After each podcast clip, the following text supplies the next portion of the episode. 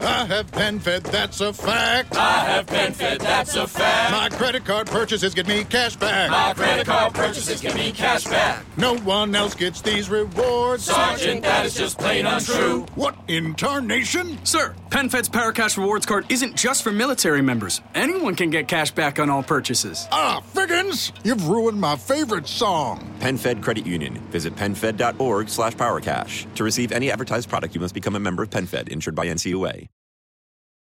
Cortame la música, cortame la música, que tenemos una comunicación telefónica con la doctora Iliana Aristeo. A ver, vamos a ver, teníamos eh, pendiente un resultado, un proceso de autopsia y creo que ya tenemos novedades al respecto, así que nos estamos comunicando directamente con ella. Hola.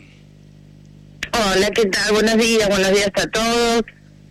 ¿Qué tal, doctora? ¿Cómo está? Muy buenos días. Bienvenida al programa La Voz del Pueblo, acá en la 98.1 Radio Central, la radio de la familia, en pleno corazón de Tilcara, en pleno corazón de la quebrada de Humahuaca. Eh, vamos al grano. ¿Qué, ¿Qué es lo que ha pasado? ¿Se ha podido realizar la autopsia? ¿Cuál es el resultado? ¿Cómo viene la mano?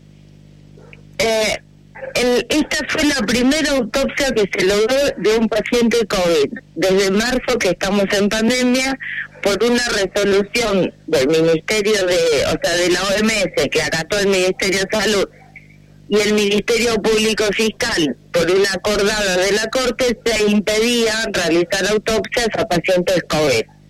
Logramos, después de mucho esfuerzo, junto con el doctor Miguel Gianolfi, eh, y obviamente contra todo el sistema, lograr la primera autopsia a paciente COVID. Se realizó el, el 17 de, de noviembre la autopsia, eh, el señor falleció el 10 de noviembre. O sea, todo lo que tuvimos que lidiar para que le realizaran la autopsia. Eh, el señor entró como paciente COVID. El señor entró caminando, eh, o sea, fue en su auto, lo dejó estacionado, entró caminando, porque simplemente le dolía la garganta. Ese fue, él al hospital. Eh, estuvo, le hicieron el hisopado, dio positivo para COVID. El tratamiento que le hicieron fue para COVID. Eh, igualmente hubo un abandono de persona porque una vez que ingresó le han quitado, o sea, dijeron que no pueden usar el teléfono, que, le- que los, los parientes no pueden verlo, o sea que nadie supo de él por un mes. Él estuvo un mes y diez días internado. Logramos que pudiera verlo la familia en los últimos tres días, que ahí es donde tenemos todas las pruebas que necesitamos para la causa. Eh, la familia pudo filmar y sacar fotos de, lo que estaba, le estaba pasando a este hombre. El pobre señor eh, estuvo ahí alojado un mes y diez días y terminó falleciendo el 10 de noviembre. Vuelvo a repetir, entró caminando porque le dolía la garganta. Entonces, los resultados de la autopsia dan hepatopatía crónica. De COVID no arrojó ningún resultado, ni a nivel pulmonar, o sea, absolutamente todo limpio. O sea, no tenía ninguna enfermedad eh, a nivel respiratorio. O sea, que este pobre hombre quedó ahora caratulado a la causa como homicidio culposo. Eh, pero así hay un montón de casos. En este pudimos realizar la autopsia. Eh, pero así hay un montón de casos que entran por miedo y, y después el mismo sistema o el protocolo al cual no puedo acceder. Por lo que nosotros queremos es qué protocolo se está siguiendo, porque evidentemente el protocolo es lo que está matando a la gente. Y no, no, no podemos acceder a ningún protocolo hasta, hasta el momento. Pero por lo menos se logró la primera autopsia acá en la Argentina de un paciente COVID, que en definitiva arrojó que no tenía COVID. ¿Puedes recordarnos el lugar donde aconteció toda esta situación? Esto fue en un hospital que pertenece a, a Cava. Eh, por cuestiones eh, que se, todavía se está en proceso, no puedo mencionar el hospital, pero es en un hospital de, de la ciudad de Buenos Aires, que pertenece a, a la ciudad de Buenos Aires. Bien. ¿Y El ahora cuál es no. el paso a seguir? Y ahora los pasos a seguir, bueno, obviamente nuestros médicos están analizando la, o sea, la autopsia, están analizando absolutamente todas las muestras. La doctora China va, va, va a, o sea, a realizar nuestro peritaje de parte y en base a eso, bueno, se va a ampliar la imputación seguramente, porque aparte el hombre estuvo agonizando un mes y diez días. ¿Por qué? Porque no le daban de comer, no lo asistieron, o sea, eh, estuvo eh, a la deriva en un centro de salud, un muy reconocido de acá de Capitán. Y ahora, este, supongo yo que esto va a fijar un precedente y creo que va a traer consecuencias en un futuro, en otros casos similares, porque la gente tiene que tomar conocimiento de todo esto para poder incluso salvar alguna vida. Eh, sí, este era un paciente joven de 47 años. Sí, sentó precedente porque antes por protocolo no se autorizaban las autopsias y ahora ya autorizaron esta autopsia. O sea que ya es como que hay un giro dentro de la justicia de también investigar a ver qué es lo que está pasando. Eh, de hecho, ya nos sacaron del conteo de Oxford. Eh, yo les había contado que por una resolución ministerial, eh, por cada paciente de COVID cobran 23.600 pesos por el hisopado, más 10.000 pesos por día de internación. O sea, hay un estímulo económico, por eso están tantos días internados eh, obviamente es inconstitucional. ¿Por qué? Porque a vos en la resolución ministerial no puede estar por encima de la Constitución Nacional, donde dice que nadie puede privarte de tu libertad sin una condena firme. O sea, y a vos en la resolución ministerial te están privando de tu libertad, pues no te dejan salir, no te dejan ver a nadie, eh, mientras dure la internación.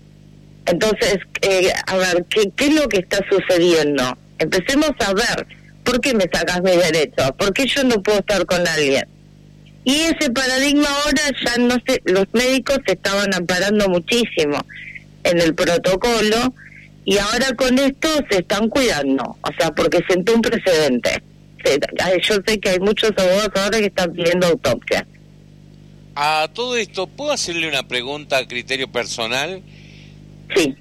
¿De dónde se cree o de dónde se piensa o de dónde se tiene conocimiento que sale tanto dinero? Porque si multiplicamos la cantidad de días de cada paciente por la cantidad de casos que presenta, por la cantidad de intubaciones que se hace, eh, se hace una, una suma bastante importante.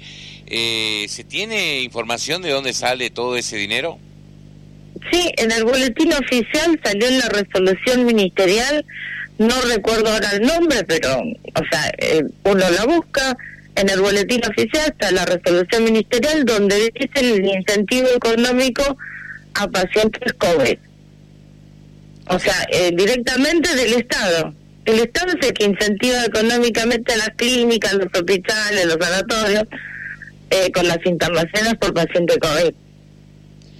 Qué lástima, ¿no? Bueno, ¿alguna otra novedad? Por el momento tenemos eso porque está en pleno proceso de investigación.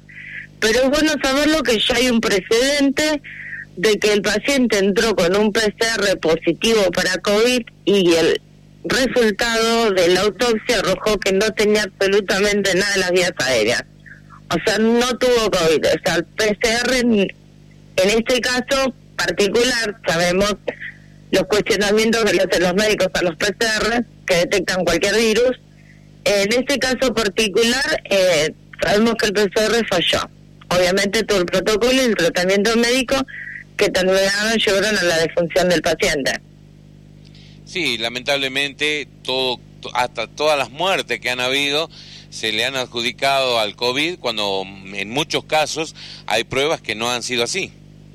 Exactamente. Exactamente. Y acá este paciente podía haber seguido viviendo tranquilamente porque era un paciente joven, eh, así que podía haber seguido viviendo tranquilamente. Por eso queremos llegar al, protocolo. ¿Qué protocolo siguió el hospital para que terminara de la forma que terminó el, paciente? ¿Y a quién Eh. correspondería eh, el accionar, digamos, eh, la responsabilidad? ¿A quién le cabe? ¿Al, ¿Al hospital, al nosocomio, a los médicos, a los directivos del hospital, a los ministerios eh, provinciales, nacionales? ¿Cómo, ¿Cómo es en la cadena de responsabilidades?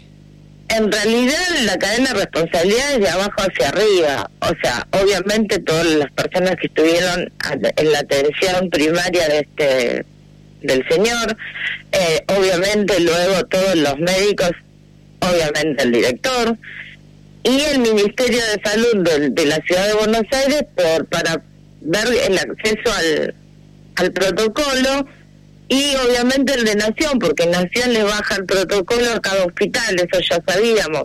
Lo que pasa es que cada hospital tiene un protocolo diferente, no podemos acceder a ellos.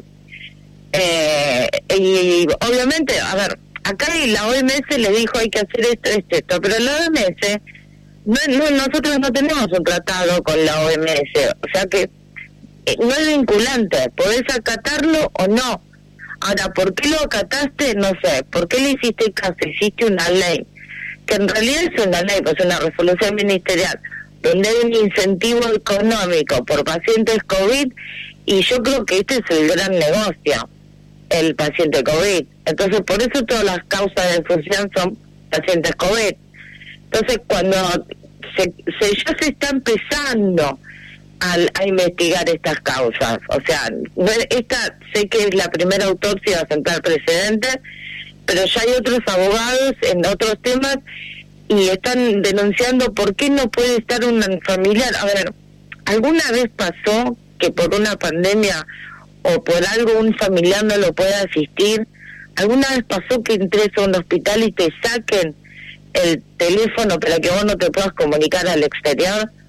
O sea, es- son cosas que primera vez que están sucediendo y esas cosas están llamando la atención y están llamando la atención de la justicia. O sea, la justicia ya es como que se está dando cuenta de lo que está pasando. Ahora una Por eso pregunta, no dieron lugar. desde el, el ámbito legal, ¿hay antecedentes de que se niegue una autopsia por alguna razón? Eh, sí, hay una, pues, o sea, hay una acordada de la Corte que el Ministerio Público Fiscal la adoptó que dice que a pacientes COVID no se le realicen autopsias. ¿Por qué?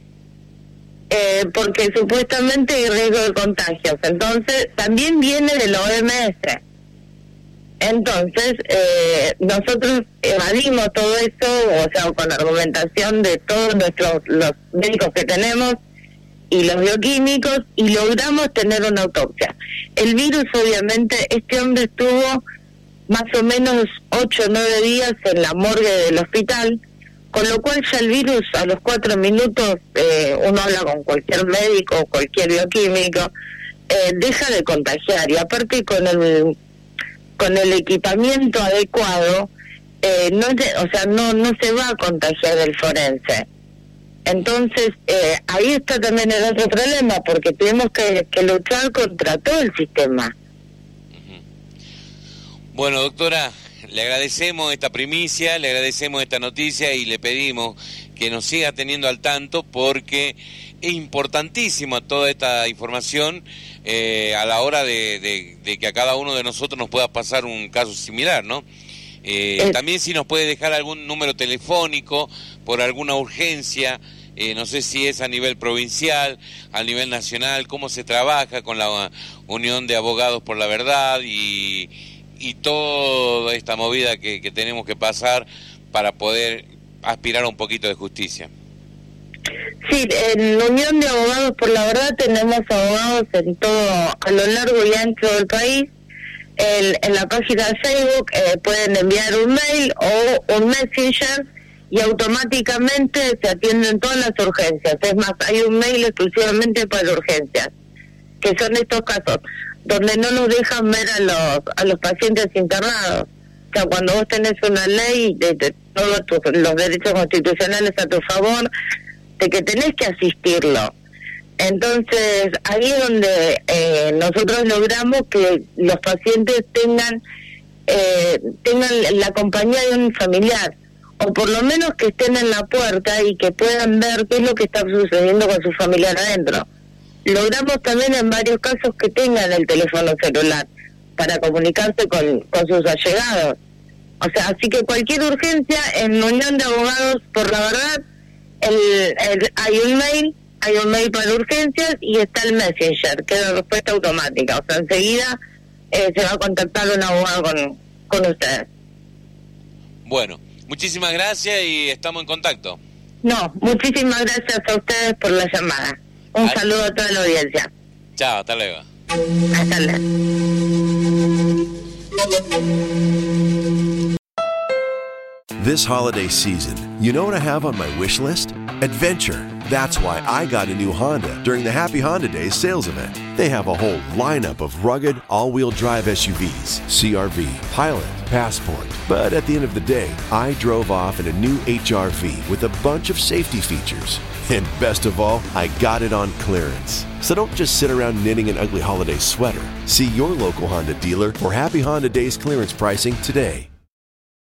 I have been fed, that's a fact. I have been fed, that's a fact. My credit card purchases get me cash back. My credit card purchases give me cash back. No one else gets these rewards. Sergeant, that is just plain untrue. What in tarnation? Sir, PenFed's Paracash Rewards Card isn't just for military members. Anyone can get cash back on all purchases. Ah, Figgins, you've ruined my favorite song. PenFed Credit Union. Visit penfed.org slash powercash. To receive any advertised product, you must become a member of PenFed, insured by NCUA.